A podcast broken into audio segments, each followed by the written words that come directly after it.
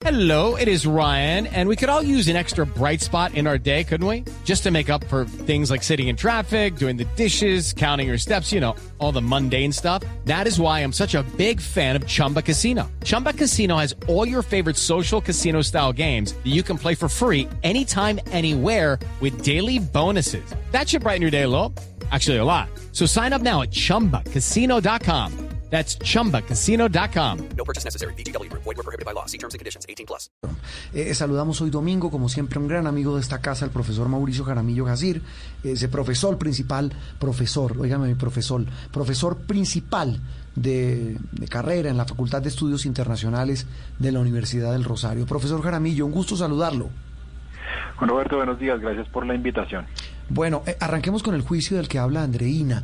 Eh, el, futuro de ese juicio, ¿qué, qué, ¿qué cree usted que va a pasar con el señor Donald Trump, el saliente presidente de Estados Unidos? Tal vez con una frase que se la vi a los eh, señores de CNN esta semana, que, hablaban de una catastrófica salida del presidente Trump. Bueno, yo, yo creo que los ánimos se han venido bajando con el paso del tiempo. Me parece que una cosa era eh, la actitud que había asumido el Partido Republicano eh, el 6 de enero cuando se dio el asalto o, el intento de asalto al Capitolio. Me parece que había casi que un consenso en el seno de ese partido para que Trump saliera lo, lo antes posible. Incluso yo creo que se evocó justificadamente la posibilidad de aplicar la enmienda vigésimo quinta para que su propio gabinete aplicara la o procediera más bien a la destitución. Eh, la decisión de Mitch McConnell de, de, retrasar el juicio político, si es que se da, porque primero lo tiene que aprobar el Senado, uh, para que se lleve a cabo durante el mandato de Biden, lo que hace es enfriar los ánimos.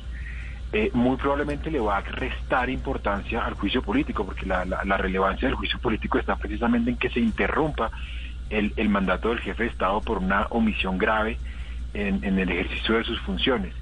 Y calmados los ánimos, yo no estoy muy seguro que el Partido Republicano vaya a pensar lo que ha pensado toda esta semana, que son todas estas condenas, esta toma de distancia frente a Trump. Por ende, yo no estoy muy seguro de que finalmente Trump sea mm. sancionado y nos vamos a quedar meramente con la con la con la censura moral que, hemos visto estos días. Sí, eh, mire, y eso eh, le preguntaba a Andreina, eh, también profesor Jaramillo, que, que, mire que todo esto coincide con el, el cambio de, de, de gobierno en Estados Unidos. ¿Qué tanto va a pesar lo que pasa en el Senado? en cualquiera de estas salidas que usted nos plantea para el comienzo del gobierno de, de Joe Biden. Esa pregunta hay que, hay que dividirla en dos fases en el corto y en el mediano plazo. En el corto plazo obviamente va a incidir porque las primeras semanas de Joe Biden van a coincidir precisamente primero con la votación en el Senado de si efectivamente se da el juicio político. Eso todavía no ha ocurrido. Sí. La gente está dando por sentado que, que ya el Senado lo va a juzgar. El Senado no ha dicho que sí. Tiene que haber además una mayoría calificada. Lo más seguro es que eso ocurra si se convoca una sesión del Senado ya con mayoría, con esta mayoría demócrata. Eh, esas primeras semanas obviamente van a estar condicionadas por ese juicio político, pero yo creo que luego, insisto, cuando se evacúe el tema de Trump, Estados Unidos tiene tema, temas hoy mucho más incidentes y que van a ocupar a, Joe Biden. El primero tiene que ver con la recuperación económica, el segundo tiene que ver con los planes de vacunación, eh, el tercero tiene que ver con la recomposición del tejido social luego de los cuatro años de gobierno de Donald Trump esos retos, digamos que no dan margen de espera. Y yo lo que creo es que en la medida en que, por ejemplo, si la vacunación no funciona y no funciona al compás de los países desarrollados, me imagino que se van a comparar con Europa, no, no puede ser menos. Si efectivamente no ocurre una reactivación económica, se le puede complicar la gobernabilidad a Joe Biden. Pero me parece que esta polarización que estamos viendo, me parece que va, va a pasar relativamente rápido porque la situación es muy angustiante. Profesor, eh, ¿y cómo está la balanza en el Senado hoy, entendiendo pues dentro de los republicanos que hay muchos que se quieren desmarcar de Trump porque es una figura que piensan podría hacerle más daño al partido que que beneficiarlo y hay otros por supuesto que no quieren desgastar pues el capital político que tiene un hombre que obtuvo la segunda votación más grande en la historia de los Estados Unidos después de la de Joe Biden. ¿Cómo cree usted que están esas fuerzas al interior del partido? Mira, eh, también ahí es, es, hay que separar la, la, respuesta por momentos. Yo tengo la impresión, por ejemplo, eh, que en noviembre, cuando se dio el resultado de la elección, el Partido Republicano tenía ese dilema de qué hacer con Trump. Trump, hay que recordar que sacó 10 millones más que hace cuatro años. Eso quiere decir que él no solamente amplió su caudal electoral, sino que amplió el caudal electoral del Partido Republicano. Eso ponía al partido en una situación difícil. Ese dilema lo superan hasta cierto punto con la violencia del 6 de enero, que hace que el partido al unísono condene a Trump. Hoy me parece que el, dilema de nuevo se, se revive, porque insisto, eh, pasados un poco los ánimos del asalto del Capitolio, muchos de estos republicanos que salieron a condenar a Trump, muy probablemente cuando pase ya la fiebre y no estén tan exaltados, traten de recuperar al partido. Por eso no va a ser tan fácil que dentro del Partido Republicano se termine condenando a Donald Trump. Mm. Profesor, hablando en, en, esa misma línea de Donald Trump y lo que va a pasar una vez se calmen los ánimos que están caldeados, eh, vamos a ver un, un, Trump como agitado, eh, haciendo oposición férrea al, al presidente eh, Joe Biden. ¿Cuál va a ser el panorama? ¿Cómo se avisora?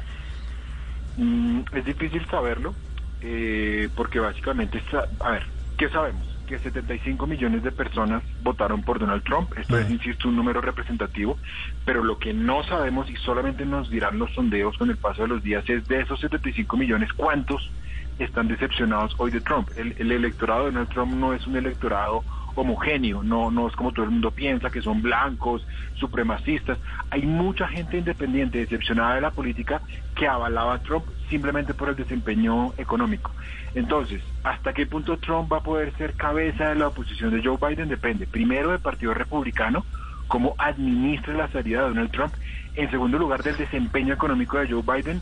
Si, por ejemplo, Estados Unidos empieza a enfrentar un clima de dureza en materia económica, si empieza a, dar signos de agotamiento en, en, medio de la crisis sanitaria, es muy probable que vuelva la nostalgia por Trump y que se convierta en el líder natural de la, de la oposición. Pero, pero es muy prematuro para saberlo. Sí, tal vez una pregunta final, eh, profesor Jaramillo, y es el capítulo Colombia. Evidentemente Colombia no es que sea uno de los temas trascendentales de la agenda de Estados Unidos, eh, son, salvo por el tema narcotráfico, por el asunto narcotráfico, pero con todo el ruido que se armó por la participación de miembros del Centro Democrático en la campaña a favor de Trump, eh, los desatinos del embajador Santos eh, en Washington, eh, ¿qué, ¿qué, le vislu, qué le generan a usted como señales de lo que va a pasar en las relaciones eh, con el nuevo gobierno? Aquí hay que plantear la relación de Colombia con el Estado de Estados Unidos, porque la relación depende menos de lo que la gente cree del presidente Biden. En realidad la relación con Colombia eh, se juega en el Senado, en la Comisión de Relaciones Exteriores, en la Comisión de Apropiaciones, que es la que decide, digamos, los montos de cooperación internacional. Eh, en esa relación tienen muchísimo que ver algunos funcionarios de carrera en el Departamento de Estado, eh, Subsecretaría de Asuntos Hemisféricos, Subsecretaría de Asuntos Andinos, eh, son, son funcionarios que normalmente tienen unos niveles de autonomía relativamente altos frente, frente al presidente. Entonces acá lo que yo creo es la gran pregunta es cómo va a manejar Colombia su relación con el Senado, con el Departamento de Estado, con los grupos de interés y obviamente dentro de ese mapa con Joe Biden. Obviamente los errores que se cometieron, no solamente por parte de Francisco Santos, por parte del presidente que no lo desautorizó, eh, por parte de algunos congresistas del partido de gobierno que hicieron cabildeo de manera abierta por, por Donald Trump, puede que tenga consecuencias en algunos de los de los de los círculos de Joe Biden, pero pero acordémonos que Estados Unidos necesita Colombia en materia de cultivos de uso ilícito, eh, en el tema de Venezuela, eh, e insisto, Colombia históricamente es un aliado del que pues Estados Unidos no puede tomar distancia tan fácilmente.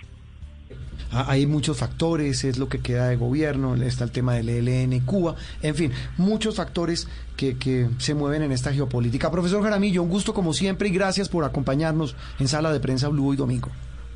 Gracias a ustedes por la invitación y feliz resto de domingo. Okay, round two. Name something that's not boring. A laundry? Ooh, a book club. Computer solitaire, huh? Ah. Sorry, we were looking for Chumba Casino. That's right. ChumbaCasino.com has over 100 casino style games. Join today and play for free for your chance to redeem some serious prizes. ChumbaCasino.com. No purchase necessary. Full prohibited by law. 18 plus terms and conditions apply. See website for details.